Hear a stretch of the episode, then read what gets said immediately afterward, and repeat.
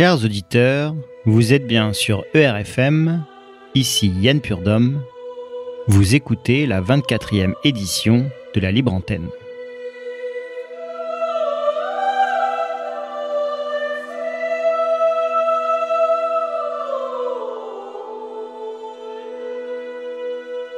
Évoquer l'effondrement de la religion catholique en France est devenu un lieu commun. Encore forte dans les années 60, la pratique du catholicisme a accéléré son déclin à partir de mai 68 et de l'avènement de la société de consommation et du libéralisme libertaire, si bien décrit par Michel Kouskar. Aujourd'hui, en 2022, ce mouvement libéral semble cependant toucher à sa fin, et bien loin des promesses initiales, il nous lègue au contraire une société qu'il n'est plus exagéré de qualifier de dystopique la dictature sanitaire que nous vivons actuellement, avec ses confinements, ses règles absurdes et liberticides, nous en donne une illustration en forme d'apothéose finale. La bonne nouvelle, c'est que ce monde semble toucher à sa fin. Ses incohérences et contradictions, toujours plus manifestes, nous le prouvent chaque jour. Mais quelle forme prendra le nouvel ordre qui se lève? Hum, Bien malin celui qui peut le dire. Cependant, il est indéniable de constater que la quête de sens et le besoin de spiritualité sont de plus en plus prégnants dans notre société.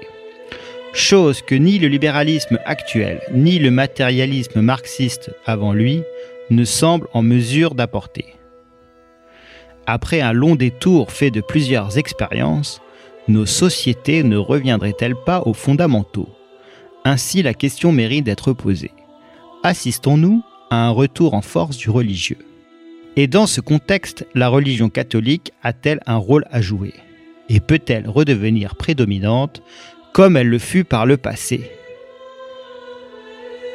De par son refus de céder aux sirènes de la modernité en rejetant catégoriquement les réformes conciliaires de Vatican II, réformes dont la dérive nous mène au naufrage d'un pape François totalement aligné sur l'agenda mondialiste, les catholiques dits traditionnalistes ont quant à eux garder une constance et une cohérence qui, en plus d'une forte augmentation des fidèles, leur confèrent une crédibilité et une autorité. Leurs paroles méritent d'être écoutées. Ainsi, nous aurons la chance de nous entretenir aujourd'hui avec des catholiques tous issus de ce courant. Nous avons l'honneur de recevoir Cassandre Fristo, courageuse militante catholique nationaliste, Alain Escada, président de Civitas, et nous terminerons cette émission avec une table ronde constituée de fidèles Célia, Arnaud, Benoît et Francesco. Avec tous, nous évoquerons leur foi, ce que cela implique et en quoi cela constitue une force dans ce monde devenu fou, monde régi par des élites aux inspirations douteuses, pour ne pas dire sataniques, et dont la guerre qu'ils ont déclarée au peuple peut être qualifiée d'eschatologique.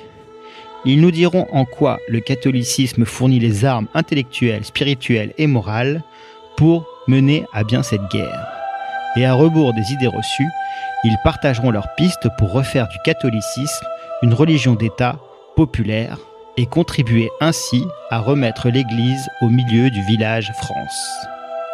Pour animer cette émission, j'ai l'honneur d'être accompagné de Camille Mordenlich, auteur du livre Le Christ contre l'avoir, disponible aux éditions Contre-Culture. La Libre Antenne 24e édition, c'est parti.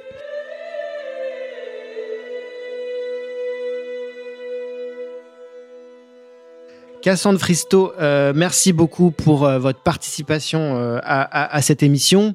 Cassandre Fristo, vous êtes une militante nationaliste française. vous avez été candidate pour le Front National aux législatives de 2012 dans la quatrième circonscription de Moselle, où vous avez obtenu le score non négligeable de 13%. Vous étiez aussi conseillère municipale d'opposition à Hombourg-Haut entre 2014 et 2020. Mais euh, on vous connaît surtout, euh, Cassandre, euh, pour cette fameuse histoire de la pancarte qui, que vous avez brandie lors d'une manifestation anti-pass sanitaire le 7 août dernier. Bon, on va pas refaire le film, hein, Cassandre, mais, mais on peut dire que quand même, à partir de ce moment-là, vous êtes rentré dans, dans une zone de très très forte turbulence euh, la meute médiatique a été lâchée à vos trousses, avec à leur tête les inévitables associations de lutte contre l'antisémitisme, associations qui donnent hein, véritablement le là et dictent la conduite à suivre aux rédactions, aux politiques et on peut le dire à la justice. Vous avez fait la une de la presse, votre nom a été, on peut dire, jeté un peu en pâture. les politiques sont bien évidemment montés au créneau, chacun y allant de son petit tweet. Vous avez été placé en garde à vue pour cette histoire, puis poursuivi pour provocation à la haine. Euh, vous avez été finalement condamné par le tribunal correctionnel de Metz à six mois de prison avec sursis et à des dommages et intérêts aux 13 parties civiles. Vous entendez bien 13 parties civiles, ce qui est complètement dingue. Euh, tout d'abord, Cassandre, euh, je tenais à vous exprimer au nom de Égalité et Réconciliation toute notre solidarité dans cette dans cette dans cette dure épreuve, j'imagine. Merci. Et, euh, et, votre présence euh, aux dernières manifestations euh, anti-pass, ainsi que vos, vos, différentes actions avec Civitas, nous avons appris d'ailleurs que vous avez été nommée directrice du Grand Ouest. Toutes nos félicitations. Et votre présence avec nous euh, aujourd'hui euh, nous prouve que finalement, vous n'avez absolument pas remis en cause vos engagements et vos convictions. Et cela, très cher Cassandre, est vraiment tout à votre honneur. Donc merci beaucoup Cassandre d'être avec nous aujourd'hui. Euh, merci beaucoup pour votre invitation. Et effectivement, je crois que la première des choses à faire dans ce combat, la résistance, c'est de continuer à dire la vérité et de continuer d'exister, tout simplement. Absolument. Cassandre, bonsoir. Euh, je me joins à mon camarade Yann pour vous exprimer tout mon soutien et mes remerciements pour votre présence euh, à l'antenne de RFM. Et ma première question sera, au vu des derniers événements que vous avez traversés, en quoi votre foi vous a-t-elle aidé à les surmonter? Et en quoi peut-elle constituer certainement pour vous à la fois un refuge et une force? La première des choses, c'est déjà que j'étais catholique euh, pratiquante euh, toutes ces dernières années, donc euh, il y a effectivement une espèce de stabilité qui s'installe dans l'âme, une égalité d'humeur, et puis aussi une mise en perspective des événements que l'on peut vivre dans la vie, les épreuves de la vie, tout simplement. Donc ça, c'est un enseignement de combat qui est donné par la véritable Église catholique et qui nous prépare. Alors naturellement, quand ça nous tombe dessus, c'est peut-être une autre histoire, mais c'est le moment de passer de l'entraînement au jour J et de mettre en pratique euh, ces enseignements. Alors que s'est-il passé? Eh Bien d'abord la prière, hein, je l'ai dit, euh, dès qu'on m'a emmené en garde à vue sur le trajet en voiture où euh, le policier roulait à plus de 200 à l'heure, eh bien j'ai fermé les yeux et j'ai prié intérieurement. Ça m'a permis de garder mon calme et aussi une grande confiance parce que la providence ne nous abandonne pas. C'est-à-dire que finalement tout ce qui nous arrive de mal à cause des méchants, euh, tourne en notre faveur à un moment donné. Et je pense que cela peut se constater aujourd'hui par ma présence notamment sur ERFM. Et euh, quel sens vous donnez euh, à, votre foi Est-ce que pour vous, finalement, un engagement politique est indissociable de celle-ci? Oui, mais je pense aussi que ma foi y a été pour quelque chose dans cette arrestation. Si vous voulez, euh, sur les images a été mise en avant la pancarte, évidemment, mais il y avait aussi ce drapeau, royaliste qui a beaucoup intrigué euh, les enquêteurs et qui portait le Sacré-Cœur de Jésus, espoir et salut de la France. Et quelque part, s'il y a une haine du français et de sa liberté d'expression, on aurait pu aussi y voir une sorte de détestation euh, du catholique français. En tout cas, euh, moi, c'est ce que j'y ai vu au regard aussi de toutes les questions qui m'ont été posées sur euh, ma foi, ma pratique de ma foi et sur la Bible qui a été trouvée sur mon étagère. Comme si c'était euh, finalement un, manuel d'action terroriste. Exactement. c'est quand même assez assez énorme. Donc oui, ça, ça, les interroge. Mais je veux dire que ce qui m'a mené aussi dans cette manif anti-pass, c'est aussi cette vision chrétienne du combat. C'est-à-dire qu'à un moment donné, on observe plus que de force en présence le mal, si je puis dire, au, sens large, peu importe les, les, les, formes qu'il puisse prendre, qu'elles soient étatiques, individuelles ou autres, et puis ceux qui veulent simplement vivre tranquillement, euh, gentiment, j'ai envie de dire, euh, euh en paix, et, euh, et, qui se sentent agressés par tout ça, voyez. et dites-nous, Cassandre, est-ce que vous pouvez nous parler un petit peu, un petit peu de vous en fait, et nous expliquer comment vous êtes arrivée personnellement à la foi? Oui, bien écoutez, c'est, je dirais que ma, ma conversion euh, s'est opérée en, en, 2016. Alors j'étais déjà catholique avant, j'étais baptisée euh, dans l'Église moderne, j'ai fait ma communion, ma, ma confirmation. Mais alors euh, en 2016, un ami que je salue au, passage, qui s'appelle Rémi, m'avait proposé d'assister à une messe traditionnelle et de découvrir cette liturgie de l'Église de toujours, c'est-à-dire la magnificence du culte rendu à Dieu, les prières, les chants euh, et puis toute cette liturgie qui contient un sens euh, sacré plus profond que euh, la messe en français, si vous voulez, ça m'a vraiment conduit à me rendre tous les dimanches à la messe traditionnelle et par la même occasion à découvrir le véritable enseignement de l'Église, les dix commandements, répondant à des questions existentielles telles que pourquoi l'homme est sur Terre, quelle est l'issue de cette vie, euh, le ciel et l'enfer, que faut-il faire pour aller au ciel, respecter les dix commandements et vivre en bon chrétien. Mais ça correspond en même temps à une démarche qui est politique, puisqu'en 2016, quelques années après que j'ai quitté le Front National, je m'étais bien rendu compte que ce parti ne sauverait pas la France, en fait. Et je me suis dit, mais c'est pas possible. Si ce parti-là ne le peut pas, euh, personne ne le peut finalement. Et donc, euh, je me suis remise à la prière et puis la Providence a fait qu'on m'a transmis euh, quelques ouvrages euh, indispensables. je cite notamment ceux de Jean Vaquier et du Marquis de la Franquerie et qui rendent une perspective chrétienne de l'histoire de France. C'est-à-dire que la main de la Providence a toujours été sur l'histoire de France et ces livres délivrent la solution. C'est-à-dire que dans tous les maux que la France a connus, ils ont disparu dès lors que les Français se sont tournés vers Dieu et ont prié, notamment prié publiquement. Alors, euh, ça paraît peut-être euh, ridicule aux yeux de certains, hein, surtout, euh, je dirais, les membres des partis actuels qui ont une vision uniquement matérialiste de la situation. Mais pourtant, il y a bon nombre d'exemples dans l'histoire de France qui le prouvent. la victoire de Clovis à Tolbiac, par exemple, ou la naissance de Louis XIV, que l'on doit à de nombreuses prières, entre autres.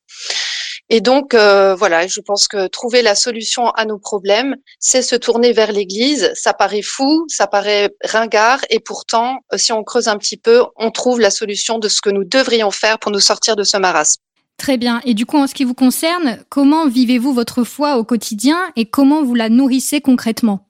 Être catholique, euh, c'est déjà se tourner intérieurement vers Dieu en lui offrant euh, sa journée, c'est euh, prier son chapelet chaque jour, c'est aller à la messe le dimanche, recevoir les sacrements que nous donne l'Église. C'est aussi euh, œuvrer pour que le règne de Dieu arrive et en premier lieu dans les cœurs. Donc autant que possible montrer l'exemple, faire du bien autour de soi là où on se trouve.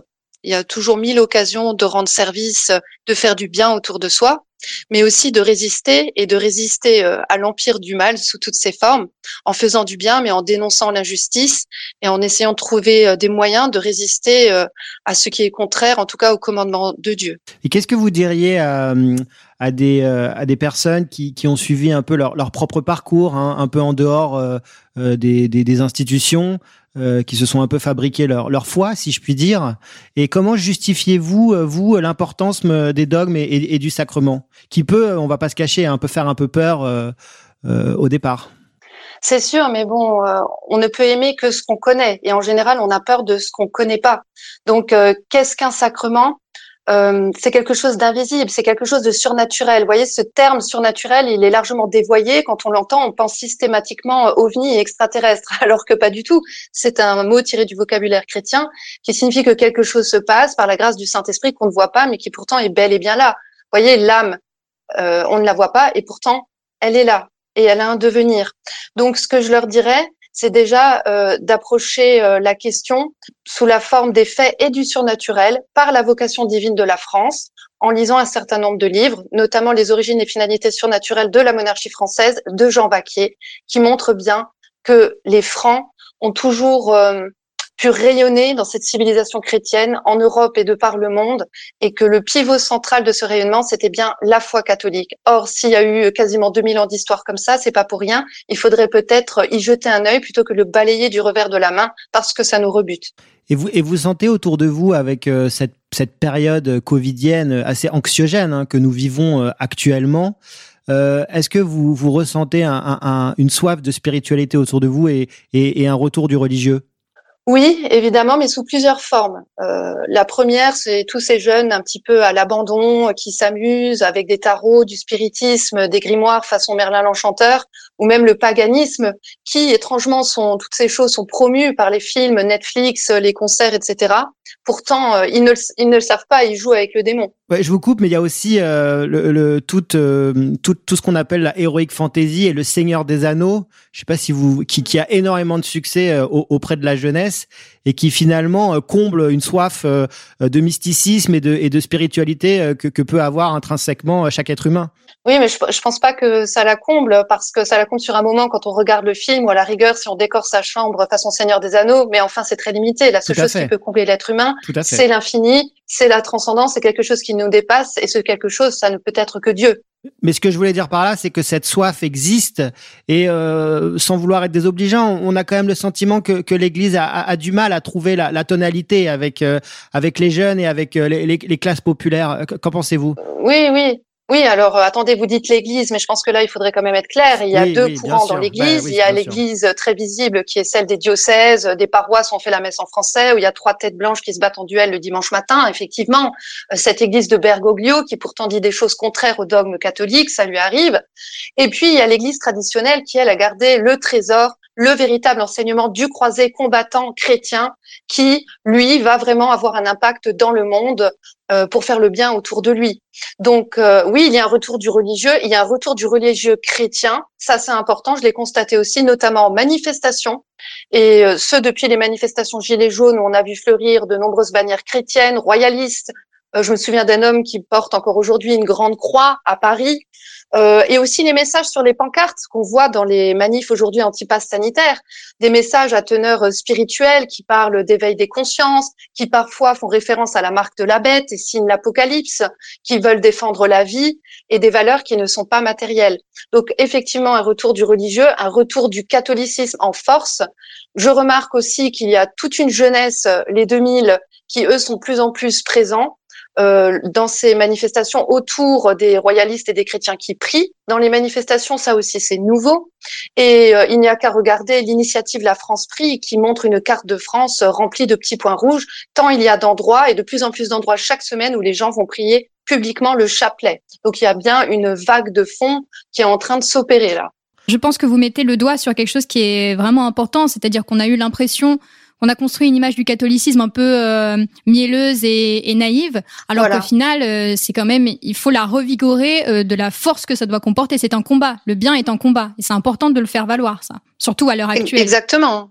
Oui, bah c'est l'aspect viril de notre de notre religion qui a été complètement mis aux, aux oubliettes par euh, Vatican II et puis les actuels tenants de l'Église vaticane pour le plus grand bonheur euh, des États et notamment de l'État français. Hein. On voit que Macron est très copain avec Bergoglio. C'était complètement d'ammolir euh, le dogme catholique. Or, il appartient aux Français, aux nationalistes, aux patriotes de se le réapproprier. Et pour cela, faudrait-il encore qu'ils le connaissent.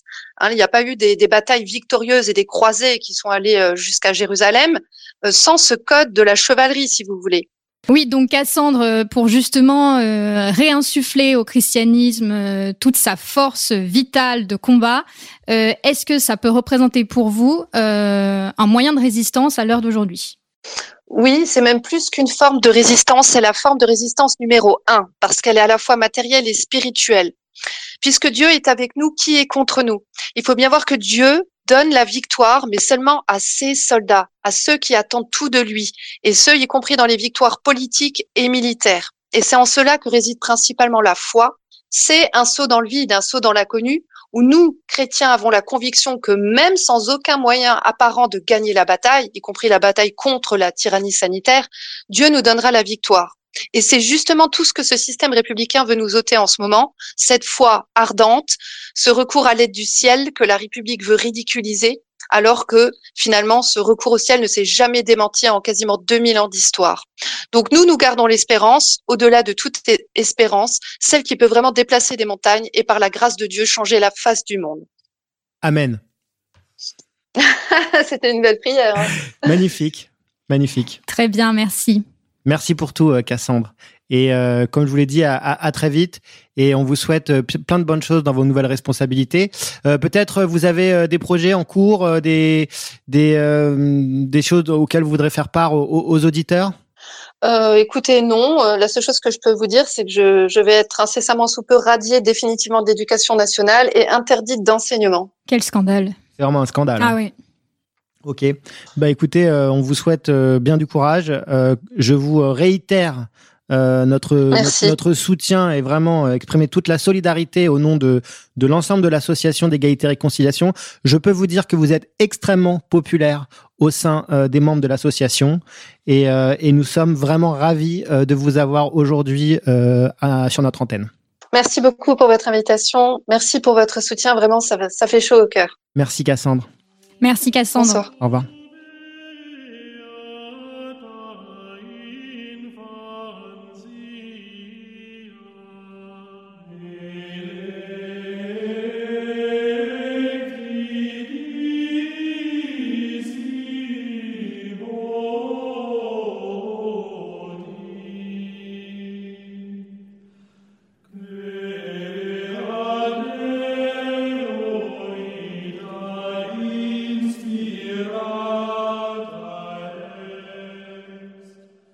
Escada, bonjour. Euh, merci beaucoup d'avoir accepté notre invitation. Euh, je vous présente brièvement pour euh, le peu d'auditeurs qui ne vous connaîtraient pas. vous êtes un militant catholique traditionnaliste, président de l'Institut Civitas, euh, association créée en 1999 qui se définit comme un lobby catholique traditionnaliste euh, militant pour la rechristianisation de la France. Euh, vos idées politiques s'inspirent principalement de la doctrine sociale de l'Église et Civitas est devenu un parti politique en, en 2016, ce qui vous a permis de présenter 24 candidats aux dernières législatives. Et vous me disiez que vous étiez présent en France, en Belgique, en Guadeloupe et dans les territoires d'outre-mer ainsi d'ailleurs qu'en Suisse et qu'au Québec. Et en Suisse et au Québec, exactement. Donc c'est vrai que notre objectif est de plus en plus de nous étendre dans, tout le monde francophone. Alors pour l'instant, euh, nous ne sommes pas présents en, Afrique euh, euh, ou, ou, dans le Maghreb, mais, mais en tout cas, nous, nous développons vraiment notre présence sur l'ensemble du territoire francophone et notre objectif est vraiment de peser dans l'ensemble des débats de société où une voix catholique euh, doit se faire entendre. Parfait, Monsieur Escada. Bonjour et merci pour votre présence. Alors, je vais commencer euh, par un petit état des lieux. On vient d'apprendre aujourd'hui que le Conseil constitutionnel avait validé le principe du pass euh, vaccinal. Et on connaît votre implication notamment en Belgique contre ce qui apparaît comme un projet de destruction du peuple libre. Concrètement, selon vous, quel rôle doit jouer l'Église sur le plan spirituel et politique dans ce contexte de répression euh, sanitaire et de recul des libertés qu'on connaît Alors, euh, je dirais d'abord qu'il faut hélas euh, aujourd'hui faire la distinction entre l'Église authentique, c'est-à-dire l'Église fidèle à la doctrine catholique, et l'imposture qui aujourd'hui disons, commande à Rome. Je, je, je pense que c'est absolument indispensable de bien faire comprendre que celui qui occupe le trône pontifical en ce moment euh, incarne une trahison permanente de la doctrine de l'Église. Et ça, ça doit d'emblée être euh, bien, bien rappelé, bien compris par vos auditeurs, sans quoi, évidemment, il va suivre une confusion permanente entre ce que dit celui qui occupe en ce moment le trône pontifical et ce qui est le message de la tradition de l'Église et de ceux qui euh, s'y réfèrent et qui tiennent à y rester fidèles. Et euh, je dirais qu'aujourd'hui, euh, pour Civitas, qui est un mouvement catholique ancré dans la tradition de l'Église catholique, il est vraiment intéressant d'écouter non pas euh, donc Bergoglio, mais d'écouter quelqu'un comme Monseigneur Vigano, qui incarne aujourd'hui un espoir pour beaucoup de catholiques dans le rappel ferme des vérités de l'Église et dans la compréhension parfaite du rôle de l'Église catholique dans le combat politique. Quand euh, vous faites ce, rappel de, des décisions prises aujourd'hui de, de, euh, de, nous imposer le passeport euh, vaccinal sur, sur l'ensemble du territoire français, et quand on sait qu'évidemment le territoire français ne fait pas exception, que la politique française, elle s'inscrit dans un schéma globaliste, qu'Emmanuel Macron, même si on peut dire que c'est un serviteur zélé de, euh, du nouvel ordre mondial, eh bien, il n'est jamais qu'une marionnette du nouvel ordre mondial.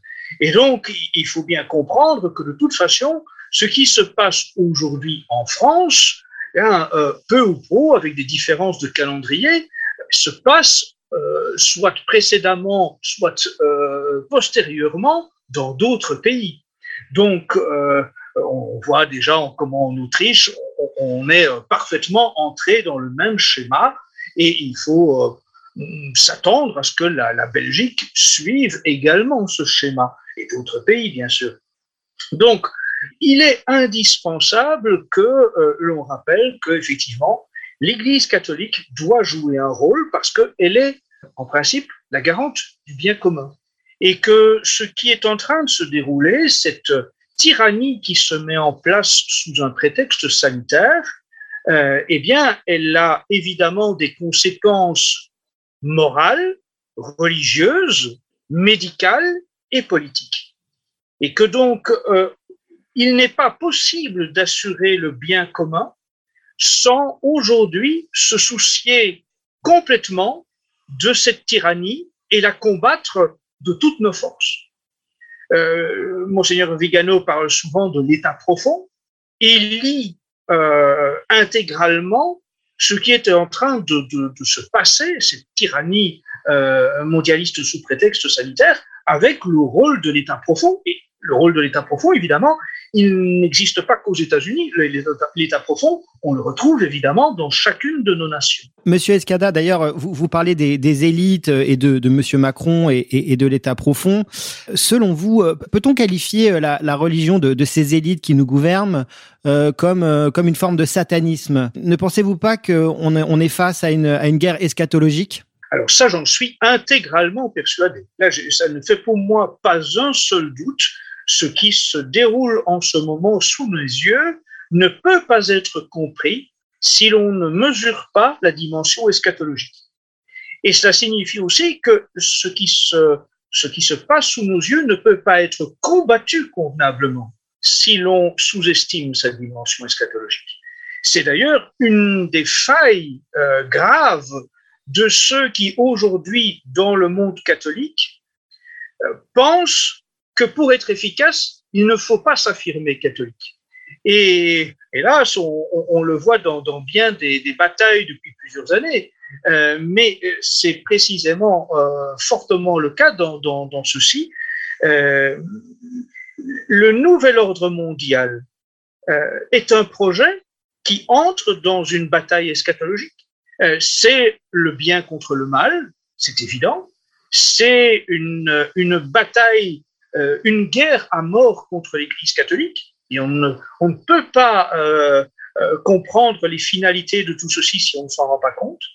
Et cela signifie aussi que ce, cette bataille doit revêtir des éléments surnaturels, doit s'ancrer dans une, une dimension spirituelle, dans, une, dans, dans, dans, dans l'accompagnement de la, de la prière, du, du, euh, du rosaire, du, chapelet, disons, pour, pour ceux qui ont, qui ont moins de temps.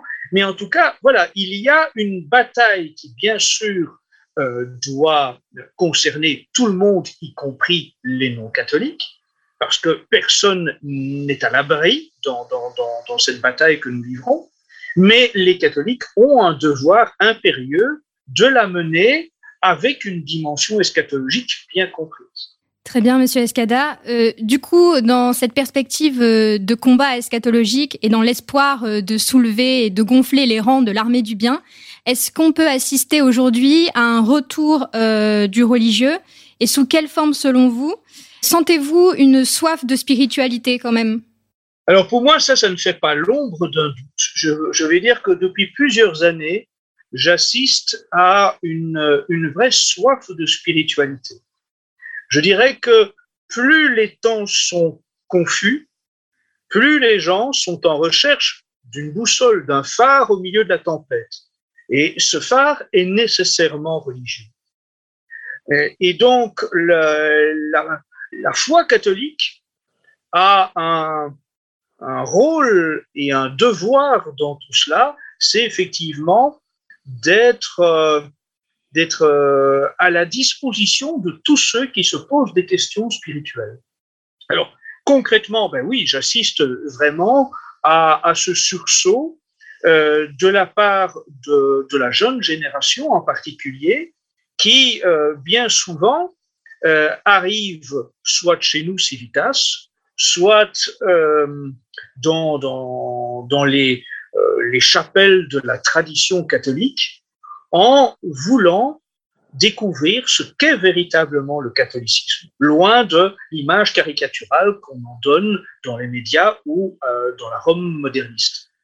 Et donc, on, voit beaucoup de cheminements de très belle qualité, euh, des, jeunes euh, et, des moins jeunes d'ailleurs, euh, qui demandent à, à, être catéchisés, qui demandent à, à pouvoir recevoir le, baptême d'adulte. C'est vraiment quelque chose de, merveilleux que d'assister à ça. Et je tiens vraiment à souligner euh, le rôle euh, extrêmement bénéfique qu'a joué depuis des années Égalité et Réconciliation dans, tout cela. Euh, je, veux vraiment le souligner parce que j'en ai été le, témoin, je dirais, en première ligne depuis plusieurs années. C'est frappant. Et, de la même façon, de nombreux prêtres euh, m'ont témoigné à quel point euh, eh bien, nombre de, personnes qui s'adressent euh, à eux pour euh, être catéchisés ou pour recevoir le, baptême d'adulte disent que à l'origine, ils ont découvert la, tradition catholique ou disent à quel point ils ont commencé à se poser des questions spirituelles grâce au site égalité et réconciliation. Nous, aussi, dans notre entourage, effectivement, euh, nous en sommes témoins et effectivement, euh, égalité et réconciliation euh, jouent vraiment ce, ce rôle de, trait d'union vers la foi et, et, fait vraiment tout le, tout le travail préparatoire indispensable pour que intellectuellement, spirituellement et humainement, on puisse s'ouvrir s'ouvrir à Dieu.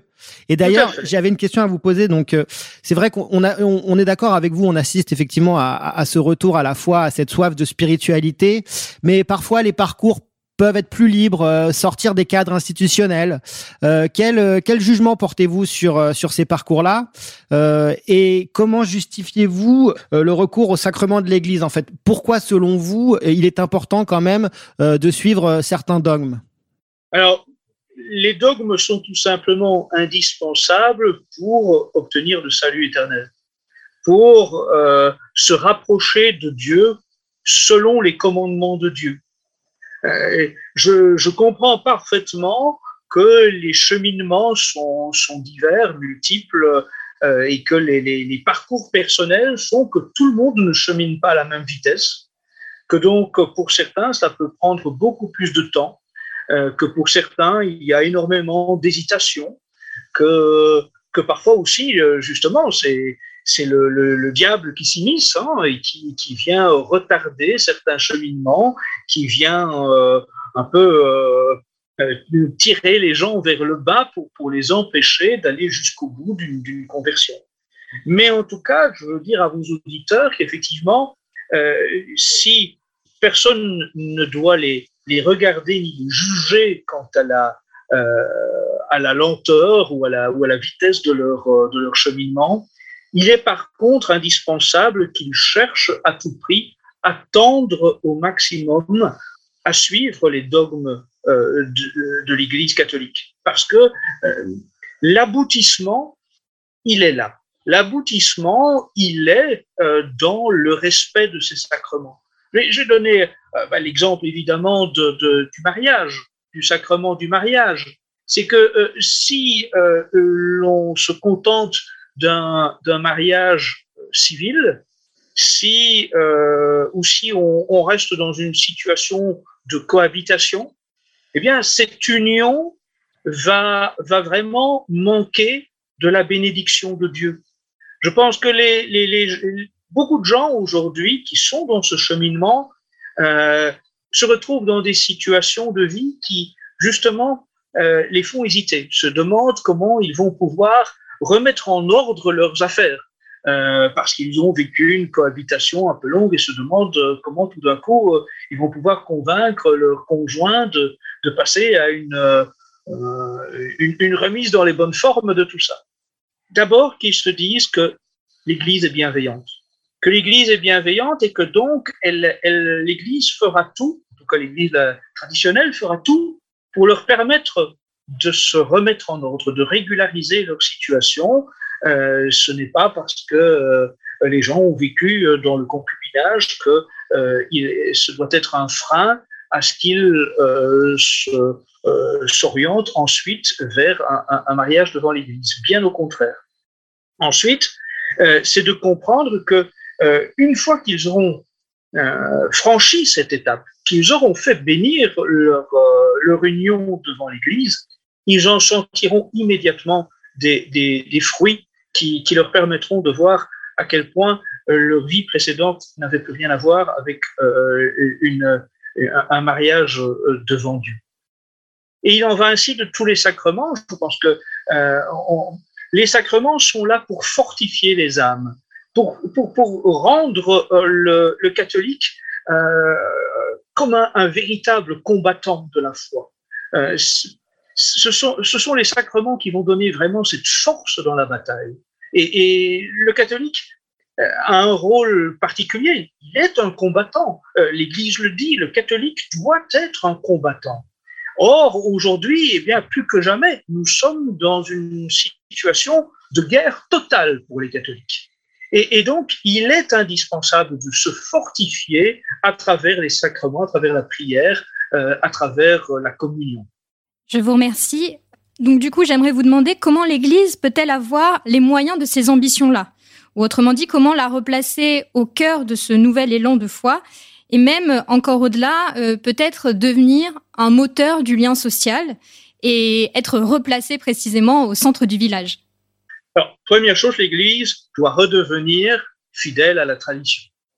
C'est-à-dire qu'il faut à tout prix euh, que l'Église soit fière de sa doctrine, de sa véritable doctrine, c'est-à-dire de sa doctrine d'avant le Concile, bien sûr, d'avant le Concile Vatican II. Il faut que l'Église retrouve son audace, son courage, euh, notamment euh, sur le terrain public et sur le terrain politique. L'Église n'aurait jamais dû être frappée par la séparation de l'Église et de l'État. Euh, c'est peut-être difficile à, à, faire comprendre aujourd'hui à vos auditeurs et particulièrement en République, mais euh, euh, l'Église et l'État sont naturellement amenés à collaborer. Euh, et quand l'Église abandonne ce rôle, elle trahit sa mission et elle participe à la déchristianisation de la société. Donc si l'on veut euh, rechristianiser la société, si l'on veut que euh, l'Église catholique joue à nouveau un rôle dans la société, si l'on veut que l'Église pèse dans la rédaction des lois, si l'on veut que l'Église soit en mesure d'empêcher des mauvaises lois, il faut que l'Église assume sa mission qui est de se préoccuper de tout le champ politique. Euh, on sait bien que dans la doctrine de l'Église, il en est évidemment éminemment question. Euh, L'Église, parce qu'elle est euh, soucieuse du bien commun, eh bien, elle est en droit et en devoir de dire quand une loi ou un projet de loi est bon ou mauvais, quand il faut l'encourager ou le combattre. Monsieur Escada, mais comment vous expliquez que l'Église se soit quand même euh, coupée des classes populaires? Alors, je pense que de nouveau, tout ça est, est directement lié euh, au Concile Vatican II. C'est-à-dire qu'à partir du moment où euh, on a complètement changé et la doctrine et la liturgie, en gros, beaucoup de gens se sont dit, si c'est ça l'Église maintenant, pourquoi est-ce que je me leverai le dimanche pour aller à la messe? Partant de là, énormément euh, de catholiques des couches populaires ont abandonné la pratique religieuse. Euh, pas uniquement, bien sûr, les catégories populaires, mais je pense qu'elles ont été particulièrement euh, touchées par cette étape de la déchristianisation. Et, et c'est naturel. Je veux dire que à partir du moment euh, où on a affaire à, des classes laborieuses qui euh, ont une semaine particulièrement épuisante, eh bien, euh, aller à la messe, demande un véritable effort. Participer à toutes les activités religieuses demande un véritable effort. À partir du moment où l'Église change sa ligne de communication et dit qu'il n'y a plus d'effort à faire, qu'il n'y a plus d'effort à fournir, que de toute façon, tout le monde a droit d'aller au paradis, même s'il ne fait rien pour, euh, pour y arriver. Eh bien, euh, c'est un message de démobilisation complète et, les classes laborieuses, les, les, les, gens déjà les plus éreintés par euh, la vie quotidienne ont à ce moment-là toutes les raisons de penser que ce n'a plus de, de raison d'être de, de, pratiquer la religion. Et en plus, quand la religion, la messe moderne, devient une espèce de, festival de, musique bisounours ou, en tout cas cesse d'avoir le moindre caractère sacré élevant les âmes. Donc, il, y a, il y a cet aspect-là. Il y a l'aspect aussi que, euh, je dirais, justement, l'Église d'autrefois, avec son latin, eh bien, contrairement à ce que beaucoup de gens peuvent imaginer, cette Église euh, de la tradition et sa liturgie qui euh, contenait énormément de parties en latin n'était pas de nature à euh, être un frein pour la participation populaire. Bien au contraire, le, latin et le sacré euh, et le, souci liturgique avaient cet énorme avantage de faire comprendre à tous, y compris aux moins éduqués, y compris aux plus humbles, y compris aux, aux moindres ouvriers, aux moindres euh, paysans, qu'il y avait là du sacré et le sacré, ça se respecte. Euh, vous voyez, c'est toute la différence entre le monde d'avant le Concile Vatican II et le monde d'aujourd'hui. C'est que le monde euh, d'avant le Concile Vatican II, eh bien, euh, euh incarnait euh, à l'égard de l'Église ce temps du respect naturel. Un prêtre en soutane, eh bien, on le respecte naturellement plus qu'un prêtre en jeans et, en, et en pull à col roulé. Euh, une, une, messe en latin avec toute sa beauté liturgique, elle suscite immédiatement une autre euh, dimension euh, spirituelle et, et, et l'accès au sacré. Et les, les, les gens les moins euh, formés religieusement peuvent immédiatement s'en rendre compte. Parfait. Parfait. Merci beaucoup, euh, Monsieur Escada, pour votre euh, bah, participation. Bah, C'est toujours un plaisir. À votre disposition et merci à vous pour m'avoir donné la parole. Merci. Hein, au revoir. Merci beaucoup. Au revoir. Au revoir. Au plaisir.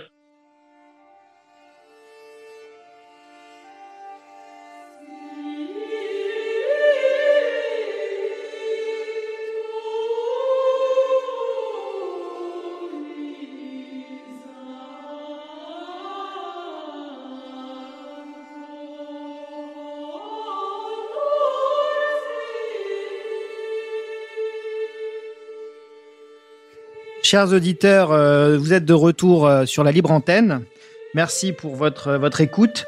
Nous sommes euh, réunis ensemble avec quatre invités, des catholiques pratiquants, qui vont nous donner leur, leur, leur vision, leur, comment, comment ils vivent pleinement et concrètement leur, leur religion et leur foi. je suis avec Célia. Bonsoir Célia. Bonsoir. Francesco. Bonsoir tout le monde. Benoît. Bonsoir. Et Arnaud. Merci, bonsoir. Alors bonsoir à tous nos invités, bonsoir à nos auditeurs. Je vous remercie pour votre présence. Et euh, ma première question sera avez-vous reçu la foi comme un héritage culturel de la part de votre de votre famille, ou êtes-vous euh, venu par vous-même de manière plus libre? Et est-ce le fruit d'une quête de sens, d'une soif d'absolu ou d'une insatisfaction dans le modèle de société euh, matérialiste et consumériste qu'on nous impose?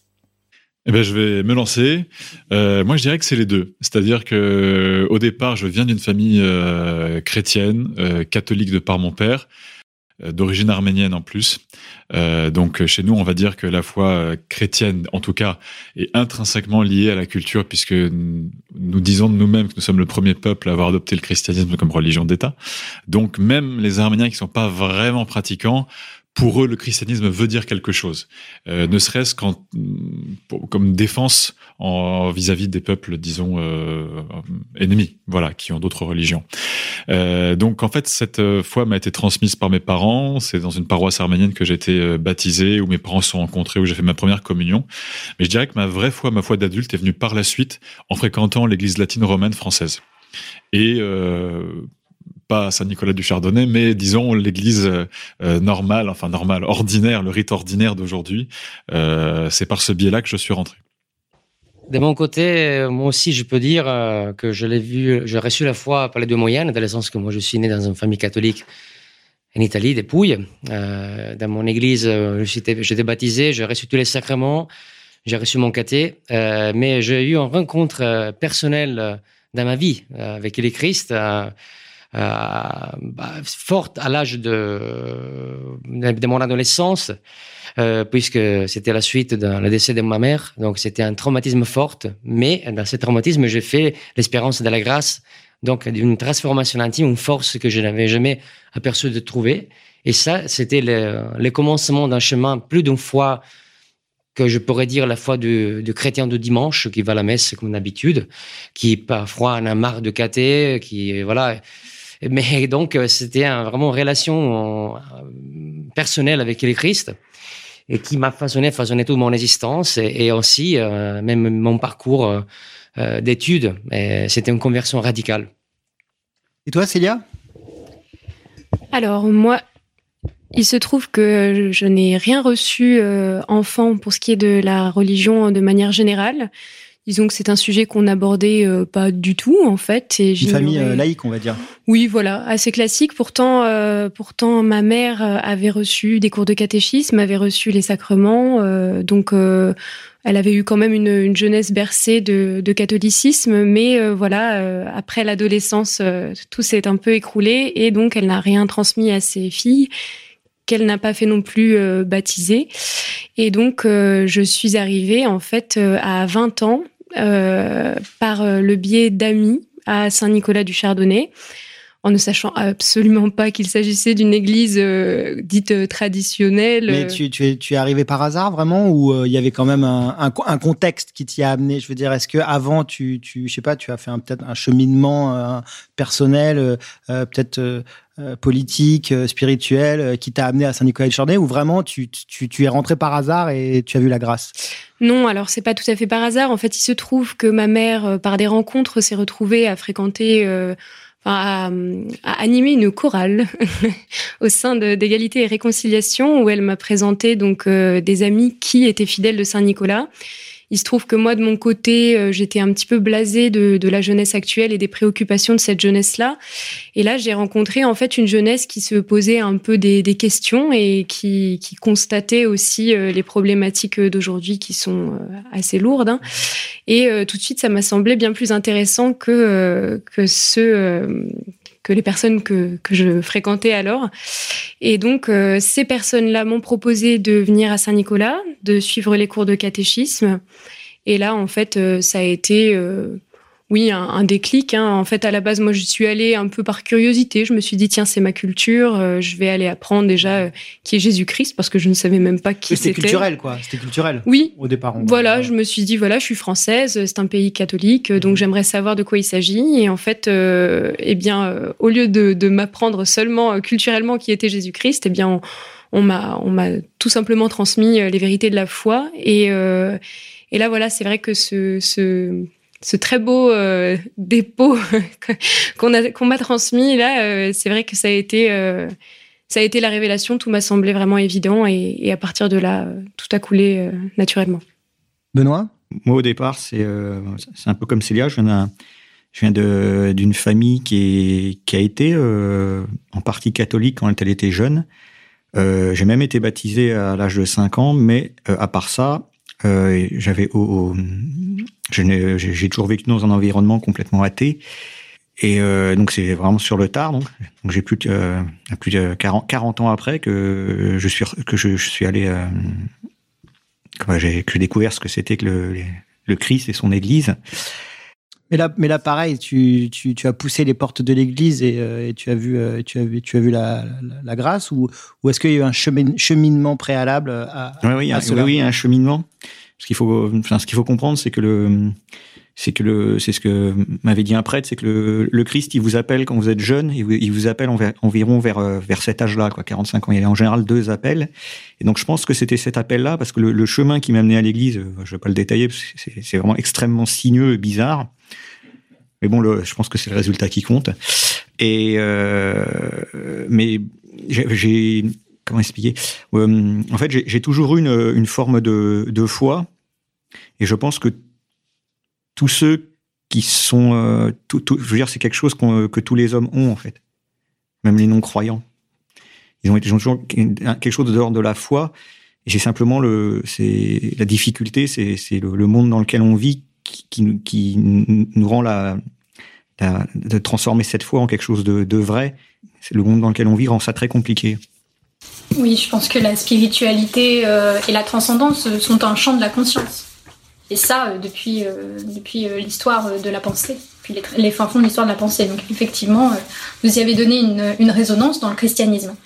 Et ma question maintenant est de vous demander pourquoi précisément avoir choisi cette voie du catholicisme et pas une autre, une autre forme de spiritualité? Est-ce qu'il aurait été concevable pour vous? Alors je parle peut-être surtout euh, aux néo-convertis, euh, toi Célia et peut-être euh, Benoît. Est-ce qu'il aurait été concevable pour vous de suivre peut-être une autre religion ou une autre voie? Ou peut-être, comme beaucoup de personnes font, se fabriquer sa propre foi. Hein ça, c'est très à la mode. voilà. Qu'est-ce que qu'est-ce que t'en penses, Célia?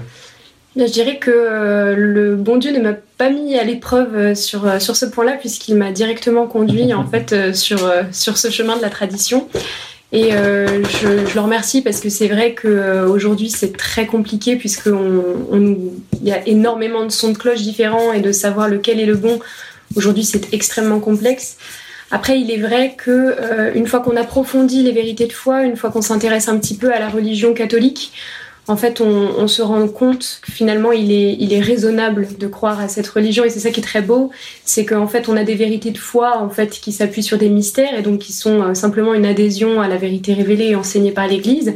Mais en tout cas, une chose est sûre, c'est que par la raison, on peut accéder en fait euh, à la foi et en fait on ne, on ne peut pas par la raison prouver qu'il n'est pas raisonnable de croire et euh, notamment dans, dans, mhm. cette religion catholique. Or il est vrai que quand on quand on essaye comment dire de, de partager cette foi catholique, on est forcé aujourd'hui de se former, de savoir de quoi on parle, parce que puisque justement on est dans une, société qui est très hétérogène au niveau religieux, on a besoin de pouvoir témoigner de notre foi. Et quand on se penche sur la question, quand on étudie justement euh, les autres religions, les autres spiritualités, ou même justement quand on parle avec des gens qui se fabriquent leur propre foi, on arrive à trouver les limites et à voir finalement en quoi euh, la religion catholique euh, apporte des réponses que, que ces religions-là n'apportent pas en mhm. réalité. Mhm. Et toi, Benoît, est-ce qu'il aurait été concevable, par, par exemple, de, de, suivre un autre chemin? Dans, dans mes pérégrinations, j'ai énormément lu euh, sur toutes les religions. Euh, ça a commencé sérieusement euh, après les attentats du 11 septembre euh, bah, j'ai lu le Coran parce que j'essaie de comprendre quel était l'intérêt pour des types soi-disant planqués dans des grottes de faire écrouler des tours, parce que ça n'avait aucun sens. Et, euh, euh, donc là, c'est tout un univers qui s'est ouvert pour moi, puisque j'ai d'abord découvert ce que c'était une religion au sens large. Ensuite, la deuxième ouverture, c'est l'ouverture sur des modes de pensée extrêmement orientaux. Donc, de constater que, contrairement à ce qu'on contrairement à ce qu'on nous apprend dans la société occidentale, les, différents peuples de la Terre ne pensent pas du tout de la même façon. Il y a des mentalités extrêmement différentes, des conceptions différentes. Et euh, de fil en aiguille, euh, donc je suis d'abord allé à l'église parce que j'ai vu la messe donc on parle de la messe euh, traditionnaliste hein, euh, en latin. Oui, mais la messe en fait. Voilà, la vraie messe. non, non, mais je, je précise pour les auditeurs parce que. Ça s'appelle la messe. J'ai déjà, j'avais déjà vu des messes avant, mais ça m'a jamais fait. C'est vrai que c'est au, au, moment où je suis allé à ma, première messe à Saint-Nicolas, donc il y a eu un déclic où j'ai où j'ai compris que c'était vrai en fait. Et on peut pas démontrer, euh, on peut pas démontrer que la vérité est vraie. ça doit forcément passer par la foi. Et euh, donc c'est assez difficile d'expliquer à des non-catholiques euh, ce que ce que c'est euh, essentiellement le catholicisme. Il faut, faut d'abord en faire l'expérience. Il, y a une, il y a une, il faut, il faut, y a une démarche volontaire à la base de la foi. Et euh, tant, tant vous pouvez pas expliquer ça à quelqu'un qui n'a pas fait cette démarche. Enfin, vous pouvez lui expliquer certaines choses, mais quelque chose qu'on peut pas peut pas comprendre. Oui, un engagement personnel, quoi. non, une, non, une démarche volontaire. C'est-à-dire que la volonté doit se mettre en action. Et donc c'est pas c'est très c'est difficile parce que la volonté c'est d'abord euh, assister à une messe. Euh, euh, donc si on est si on n'est pas baptisé, demander le baptême parce que et après découvrir la religion catholique, ça se fait pas en cinq minutes. Ça se fait pas en cinq minutes, mais bon, si le, cœur, si, on a compris qu'il y avait qu'il y avait qu'il y avait la vérité, après le, le, reste en découle logiquement. La religion catholique est extrêmement logique d'une certaine manière. Oui, tout à fait. Et elle a en son cœur en plus une, une absolutisation de l'amour. C'est quand même ce qui est touchant dans le message chrétien, je pense pour ensuite nous engager dans, le contexte actuel. Euh, totalement anxiogène et euh, qui se présente certainement comme euh, un plan d'extinction du peuple libre. en quoi justement ce déchaînement des forces du mal, votre, foi, votre, catholicisme vous aide à le supporter? Eh bien, c'est une question très actuelle et très forte parce qu'effectivement, nous voyons un déchaînement des forces du mal, de l'iniquité. Et c'est un sujet même très présent dans les Écritures les mystères iniquitatis, c'est les mystères du mal. Et c'est par ailleurs en fait une question que même les philosophes païens se posaient euh, avant la diffusion du christianisme à l'Empire romain. Si Deus est unde malum, si Dieu existe, pourquoi le mal? Et donc ça c'est une question qui, qui, qui est répondue aujourd'hui et qui peut-être beaucoup de nos contemporains, même pas catholiques, se, font, se, posent parce que c'est tellement forte, c'est tellement répandu cette iniquité qu'ils sont totalement déboussolés. Et eh bien effectivement, donc l'Écriture sainte nous met face à ces grands combats entre Satan et Dieu, entre l'œuvre de, Dieu, l'œuvre de Satan, la cité de Dieu, comme disait Saint Augustin, la cité du mal, la cité des hommes, qui euh, s'affrontent. Et nous voyons effectivement que, semble-t-il, que ces mal a euh, la, la, prépondérance sur le bien. Mais il faut considérer que euh, c'est effectivement euh, une victoire apparente. Nous devons contempler l'histoire et surtout notre époque à la lumière euh, d'une vision eschatologique, c'est-à-dire d'une guerre permanente entre Satan et Dieu, la cité de Dieu qui est composée par tous ses, fils, ses fidèles, ses baptisés qui restent fidèles à la foi et mènent dans la société un bon combat parce que la religion catholique est une religion sociale, il faut toujours se souvenir de ça. Et, euh, et donc, à travers cette fidélité personnelle et collective de cette cité de Dieu, euh, chacun dans son devoir d'État, on arrive à contraire les forces du mal. Et euh, il, toujours, il faut considérer que la victoire du Christ sur Satan a été déjà consommée, vraiment consommée sous la croix. Et donc, c'est un, un, déchaînement de Satan, c'est un déchaînement d'un désespéré, et qui mène ces derniers coups, euh, mais à la fin, tout va s'écrouler parce que l'imposture va s'écrouler. Et donc, on a dans cette euh, espérance du Christ qu'il nous a donné lorsqu'il a fondé l'Église sur Pierre, tu es pierre, cette pierre, je bâtirai mon église, les portes de l'enfer ne, ne prévaront jamais. Ça, c'est une promesse divine et donc confions en cette promesse. Certes, nous voyons pas une sortie, exit strategy, comme on dit les Anglais, parce que nous vivons en moyenne 80 ans, je sais pas, je sais plus quel est l'âge moyen de l'homme occidental, mais 75 ans. 75 ans, ouais, ok. En, en, Occident. En Occident, 75 ans, c'est rien par rapport à 2000 ans d'histoire, donc en fait, nous n'avons pas la, la, perception, mais avec les yeux de la foi, on peut, euh, on a ces certitudes et dans le discernement des événements à la lumière de la foi, on a même des signes euh, de, de, de, de l'aube qui arrive. Des signes d'espoir. Des signes d'espoir. Des signes d'espoir. Ouais, ouais, bien sûr. Et d'aller, on, on, arrive, on a la capacité avec euh, cette foi de, de voir euh, des signes d'espérance, d'espoir, pardon, euh, même de cette nuit noire. Et, et, ça nous donne la force de continuer. Bien sûr. Oui, absolument. Arnaud. Oui. Moi, je pense que le mal s'acharne d'autant plus sur nous que nous sommes du Christ et que nous sommes avec le Christ. Donc, effectivement, pour moi, c'est aussi un message d'espoir et d'espérance. Absolument. Et euh, question, euh, comment vous euh, comment vous nourrissez votre foi au quotidien? Donc là, on va être sur des questions un peu plus concrètes, pragmatiques. Célia? Eh bien, com comment nourrir sa foi Alors déjà, c'est vrai que c'est particulier aujourd'hui parce que on définit très difficilement, enfin pas difficilement, mais on définit mal souvent la foi. C'est vrai qu'aujourd'hui, pour beaucoup, la foi, c'est un, c'est un sentiment religieux, c'est croire en un Dieu va dire j'ai la foi parce qu'en fait tout simplement on n'est on n'est pas athée. Euh, c'est vrai que pour le catholique, la foi, qu'est-ce que c'est? En fait, c'est c'est une adhésion à, la vérité qui est révélée, qui est enseignée par l'Église. Et, euh, finalement, en fait, euh, c'est aussi une des choses qui fait que, que nous faisons partie de, de l'Église, justement, que nous sommes membres de cette Église. Et donc cette Église qui est notre mère, eh bien nous donne euh, tous les moyens d'alimenter cette foi. Donc déjà euh, par, les sacrements, donc euh, le premier étant le baptême qui nous donne la foi. Quand on quand on se fait baptiser, on demande ou alors le parrain demande si c'est un, petit que demandez-vous Je demande la foi. Et, et après donc tous ces sacrements, donc notamment la, la communion, la confession en fait vont nous permettre aussi d'avoir une, une vie chrétienne comment dire, de, de, nourrir cette, euh, cette vie euh, chrétienne. La religion va vous accompagner à chaque étape de la vie, en fait. oui, exactement. Tout à mhm. fait. Et puis, euh, bien entendu, la, la, formation aussi. En fait, tout simplement, pour croire en quelque chose, il faut savoir de quoi il s'agit. Et donc, l'Église enseigne, enseigne ses enfants sur ces vérités de foi auxquelles elle doit croire.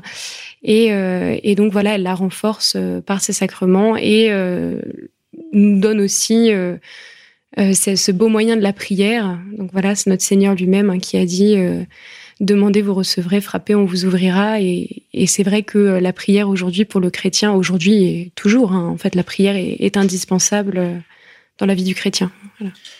Moi, je dirais que effectivement, pour nourrir au quotidien, euh, ça me fait penser à, à, une retraite que je faisais où il y avait euh, quelqu'un qui nous disait, euh, plus jeune, euh, j'allais un peu euh, à la messe sans y penser parce que je suivais, voilà, le, le, le, mouvement familial. Et à un moment donné, je me suis rendu compte, disait-il, que de deux choses l'une, ou bien Dieu n'existe pas et le fait d'aller une heure le dimanche à la messe est complètement absurde, ou alors de deux, Dieu existe et aller une heure euh, par semaine à la messe, c'est complètement insuffisant. et qu'en fait, c'est toute la semaine et chaque jour et plusieurs fois par jour qu'il faut y penser et avoir, euh, je pense, des, des, gestes, des actions concrets. Alors moi, euh, voilà, depuis que j'ai connu un peu mon, entre guillemets, retour à la foi, enfin que je n'ai jamais perdu, mais le moment où j'ai trouvé, moi, ma foi d'adulte il y a quelques années, je me suis mis, par exemple, à lire les lectures du jour euh, de les, lectures, euh, non pas en forme extraordinaire, mais en forme ordinaire. Euh, j'essaie au moins de les lire quotidiennement, parfois un peu vite peut-être, mais j'essaie en tout cas d'essayer de les méditer, d'en faire oraison. J'essaie de prier le chapelet tous les jours. Parfois je n'y arrive pas, mais en tout cas j'ai la volonté et j'essaie de viser ça. Et euh, je pense que euh, trouver une activité, un service qu'on peut rendre à sa paroisse. En tout cas, avoir un groupe où on anime quelque chose. Moi, je suis chanteur de formation, euh, donc euh, très logiquement, on a, on a commencé à me demander de m'occuper de la, de la chorale de ma paroisse, à animer des messes. J'ai aussi un chœur d'évangélisation de rue où on chante dans la rue et où on, on se met euh, avec euh, un groupe qui s'appelle Annuncio, qui fait de l'évangélisation de rue et nous nous chantons, nous nous mettons dans un quartier, euh, un, croisement très passant de la rue de la Huchette et nous chantons des chants cathos à qui veut les entendre et puis ils sont pas contents, ils s'en vont. Ce que, ce que tu veux dire par là, c'est que euh, l'investissement dans la, dans la vie sociale fait pleinement partie de ta foi, en fait. Mais complètement. D'accord. Dans ma paroisse euh, française, si je peux dire ça comme ça, euh, je suis au conseil paroissial là-bas, on a sorti un truc, mais qui est pas de notre paroisse, qui était, qu'ils ont repris d'ailleurs et qui essaie de faire passer chez nous. C'est les cinq essentiels de la vie du chrétien. C'est fraterniser, servir, se former, prier et évangéliser. Et je pense que comme chrétien, comme catholique, on est tous amenés à au moins nourrir un aspect de, un, de ces cinq aspects dans notre vie. Donc euh, voilà, est-ce que je fraternise assez? Est-ce que euh, est-ce que je sers assez? Par exemple, voilà, les plus démunis. Est-ce que je me forme assez? On en a parlé tout à l'heure. Est-ce que je prie quotidiennement? Est-ce que je cherche à annoncer, à évangéliser? Donc je pense qu'il y a ces cinq aspects, cinq piliers de la vie du chrétien. Euh, voilà. Alors de mon côté, comme je nourris ma foi, donc, s'il a déjà bien dit à travers la prière, une prière quotidienne, méditation de l'Écriture sainte, donc l'Évangile du jour, et aussi euh, des lectures de doctrine pour approfondir, mais surtout euh, le chapelet et les sacrements. Parce qu'en fait, on, a, on oublie que les sacrements sont notre aliment, sont notre participation à la vie divine. si on se rend compte de la grandeur de l'Eucharistie, nous recevons le corps et le sang du Christ, et nous pouvons le faire chaque jour en étant en état de grâce, nous sommes davantage en amitié avec Dieu, nous sommes davantage transformés intérieurement. Et donc, le Christ nous promet le salut parce qu'en fait, il ne peut pas rejeter dans la gêne ce qui a nourri pendant toute sa vie. Il ne peut pas jeter dans la gêne et dans l'enfer, pardon. La gêne, c'est, pour qui n'est pas catholique, l'un des noms de l'enfer que le Christ donne dans les, évangiles. Donc, il ne peut pas condamner à, la damnation ceux qui ont été fidèles et qui sont nourris euh, de son corps et de son sang euh, tous les jours de leur vie et, la, confession, le sacrement dans la pénitence, qui nous permet d'être euh, effectivement délivrés de notre faute, de notre faute actuelle, dans laquelle euh, on peut malheureusement tomber. Et donc, on est relevé, on est rétabli dans notre état de grâce et de notre dignité des enfants de Dieu. Et voilà, tous les sacrements, euh, par exemple, je pense, les sacrements de la lorsque nous sommes malades ou sommes mourants, qui nous permet de combattre la dernière euh, euh combat euh, contre Satan à la fin de notre vie. mais surtout, comme on a dit tout à l'heure, effectivement, on nourrit la foi aussi à travers ce qui sont nos talents parce que nous, chacun a la tâche d'évangéliser, euh, qui a la tâche, euh, que sais-je, euh, de, servir les pauvres, les maraudes, la, voilà, la soupe populaire avec les pauvres. Donc chacun doit faire discernement pour comprendre quel est effectivement son, son talent que le Christ a donné, et donc les bien exploiter pour porter des fruits autour de, soi. Mais je rebondis justement là-dessus. Donc Arnaud, tu nous disais que ton, ton investissement dans, la cité finalement faisait était une façon d'exprimer ta foi. Du coup, la question que je voudrais vous poser, c'est du coup euh, comment vous situez-vous euh, politiquement, justement, par rapport à ce déferlement de, de politique euh, libérale, libertaire que nous subissons D'ailleurs, je, je, vois que Emmanuel Macron, pendant son discours au Parlement européen, a demandé à ce que l'avortement soit inscrit dans la Constitution européenne, enfin comme si c'était la seule priorité en ce moment. Donc on voit bien quand même qu'il y a, hum, y a des forces assez fortes qui poussent. Et du coup, vous, je pense que ça vous touche profondément dans votre foi. Ma question, c'est comment vous liez l'action politique et la religion et votre foi, et est-ce que les deux ne sont pas finalement indissociables? Benoît, ouais. Oui. Euh, je, voulais, je voulais juste dire euh, quelque chose sur la foi, pour euh, résumer. C'est que j'ai assez vite compris, enfin, ma façon de le comprendre, que la foi, c'est comme un muscle, en fait. Ça, j'ai compris ça avec le théâtre. Euh, comme un muscle de l'âme, comme peut, l'être la raison et, ou d'autres facultés, la volonté. Et que tout ce qu'on a dit là juste avant, on expliquait comment, en fait, on entraînait ce muscle de la foi. Après, s'il faut que la volonté fasse porter cette foi sur les vérités. Parce qu'un athée, il a la foi aussi. Hein. Euh, Jean-Luc Mélenchon, euh, il a foi dans son transhumanisme. C'est ce que je voulais dire. Après, pour euh, justement, par rapport à l'action, ce que, enfin, ce que tu appelles l'action politique, en réalité, il y a une partie de ce que tu décris qui est un peu une illusion, en fait. Euh, un peu un hubris ou euh, c'est l'orgueil de si tu veux de de l'homme moderne athée qui pense qu'il peut agir sur le cours des choses. Donc euh, la religion m'a fait comprendre que c'est plus compliqué que ça, que c'est-à-dire dans l'action la, politique, quand elle est éclairée par la religion, elle va, elle va changer de forme.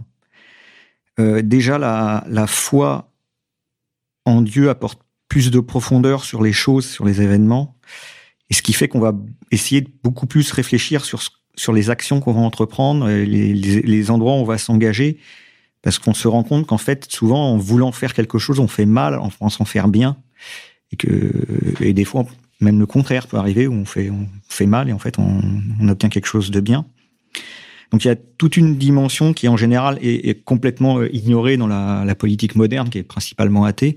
Ou le méta ou le métapolitique, hein, euh, politique ou métapolitique. Je parlais pas forcément bien sûr de la politique politicienne qui est à des, à Mais des si, kilomètres. Si, si tu veux, le, ce qu'on pourrait appeler engagement politique, c'est quand, grosso modo, quand on commence à se poser des questions. En fait, il y a, il y a, il y a, il y a, on va dire, il y a trois étapes. On se pose d'abord des questions, on, on, se rend compte que le monde ne va pas, et on, ah, la troisième étape, c'est on, on, veut essayer de l'améliorer. Et euh, avec la religion, on s'est rendu compte que euh, il manquait cette quatrième étape qui est de comprendre bah, qu'est-ce qu'on veut améliorer, pourquoi on veut l'améliorer, dans quelle direction on veut aller. Et euh, je, maintenant, je ne serais pas capable de, de, de, dissocier les deux. Là, je regardais récemment une vidéo de l'abbé la, Rioux, qui est toujours extrêmement critique contre, contre les, les, les engagements politiques non catholiques, bon, y compris ER. Et, euh, oui, ils disent à peu, peu, près la même chose. C'est-à-dire que s'il n'y a, s'il y a pas une spiritualité au fond, les engagements, ils ne mènent à rien en fait au final. C'est comme si on construisait sur du sable. Et pour pas construire sur du sable, il faut vraiment avoir euh, découvrir ce que c'est que la foi, découvrir ce que c'est que euh, pour un pour un occidental, la foi catholique, elle vous amène forcément à, à redécouvrir 2000 ans d'histoire et de et de comprendre et de hiérarchiser les choses, de comprendre qu'est-ce qui s'est passé dans qu'est-ce qui s'est passé pendant ces 2000 ans, qu'est-ce qui était important, qu'est-ce qui n'était pas important. Euh, qu'est-ce qui été des erreurs. Euh... Mais, mais en quoi ça empêche euh, une action politique? Je comprends pas. Non, ça, ça, ça, ça lui donne une autre dimension. Bien sûr, mais voilà. oui, mais mmh. ça reste une action politique.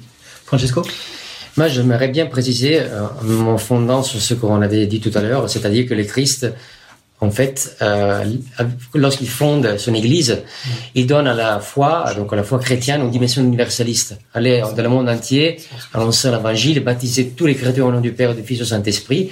Et donc, euh, il donne une dimension euh, universaliste, celle qui sera effectivement la, euh, la chrétienté. La chrétienté, nous voyons, c'est une construction politique fondée sur la religion.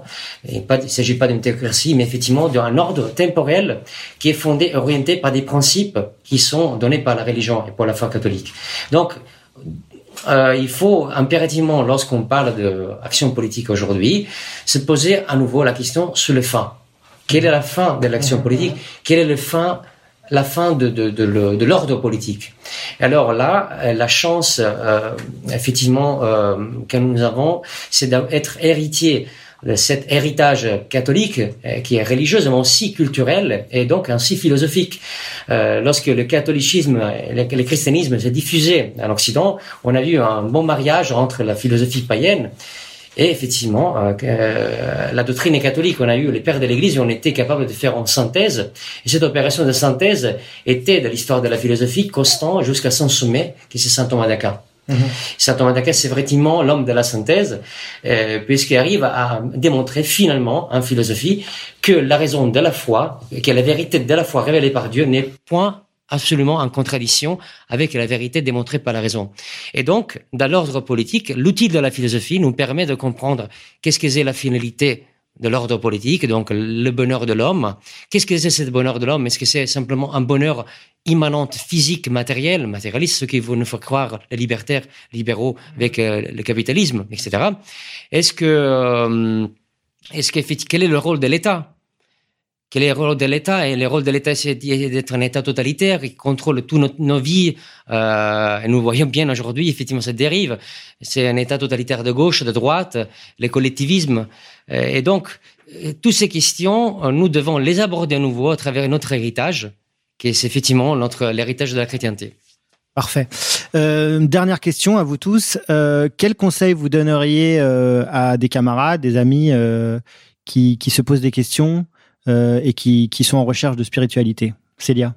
Eh bien, euh, je donnerais euh, un conseil que notre Seigneur a donné à ses apôtres, venez et voyez, tout simplement, parce que c'est vrai que quand on... C'est un peu ce que disait Benoît tout à l'heure, quand vraiment on a une démarche de la volonté qui se met en route et qui, qui dit voilà, j'ai je, envie de comprendre, et quand vraiment sincèrement et du fond du cœur, on se place devant Dieu et qu'on demande des réponses, eh bien le, le, bon Dieu les donne. Et c'est ça qui est merveilleux en fait euh, quand on est catholique, c'est que on sait très bien que notre Père euh, est un bon Père et qu'il donne les réponses à ceux qui veulent être de ses enfants. Et une fois qu'on qu'on a commencé cette démarche, sincèrement, euh, je pense qu'on n'est pas déçu, j'en suis certaine, parce que euh, vraiment les, les, réponses sont là et toutes les grâces qui, qui accompagnent ces réponses en fait. Je dirais de même, venez et voyez et surtout laissez-vous toucher par le beau. Euh, malheureusement, quand souvent je, dans des assemblées de catholiques, je, on demande aux uns aux autres qu'est-ce que tu fais comme métier, je trouve assez rarement d'autres artistes et d'ailleurs dans le milieu artistique on se sent parfois un peu seul. Mais ça, à Paris, ça, tend, ça tend à changer, ça tend pas ça en deux mots, ça tend à changer. Euh, et ce que je veux dire, c'est qu'en tant qu'artiste, en fait, on gagnerait à être de présent dans les milieux artistiques parce que euh, l'art a aussi quelque chose à, à, à, à, apporter dans la foi et, à dire quelque chose de la, de la beauté de Dieu et, et, à toucher les âmes surtout par le beau. Euh, bah, moi, je vais peut-être donner des conseils de lecture.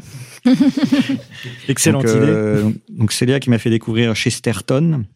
Donc je conseille euh, donc un non catholique qui veut découvrir de manière euh, un peu poétique, un peu euh, très littéraire ce que c'est que la foi catholique, de lire par exemple L'homme éternel de Chesterton. Donc c'est un livre où il s'amuse beaucoup à, à, prendre la supposition des, matérialistes vis-à-vis -vis de de l'homme et qui ne serait qu'un animal, et vis-à-vis de Jésus-Christ, qui ne serait qu'un homme, à montrer en, réalité toute l'absurdité. Et comme c'est un livre très drôle en même temps, donc ça, ça peut permettre de, de découvrir ce que c'est que le catholicisme sans forcément euh, lire de la théologie. Et sinon, effectivement, peut-être de faire ce que j'ai fait moi, c'est-à-dire d'aller voir la messe sans rien comprendre pendant euh, d'y passer le temps, ça peut, elle dure effectivement longtemps, et de regarder euh, ce que font les gens en fait, simplement de de, de, de, comprendre qu'ils sont tous là pour la même chose et pourtant il n'y en a pas un qui fait la même chose euh, pendant cette messe. Quoi. Euh, et de, se laisser toucher par ça, de, de regarder au-delà des apparences. Voilà. Alors, moi, de ma part, je vais ainsi continuer dans les philo des exhortations. Euh, je répète la phrase de notre Seigneur, venez et voyez. Mais aussi, questionnez-vous, les amis, questionnez-vous. Parce qu'en fait, aujourd'hui, l'un des problèmes de notre époque, c'est qu'on se pose plus de, plus de questions. On n'a plus un regard critique sur notre réalité. Surtout euh, pour les personnes qui, déjà, ont commencé à se poser des questions.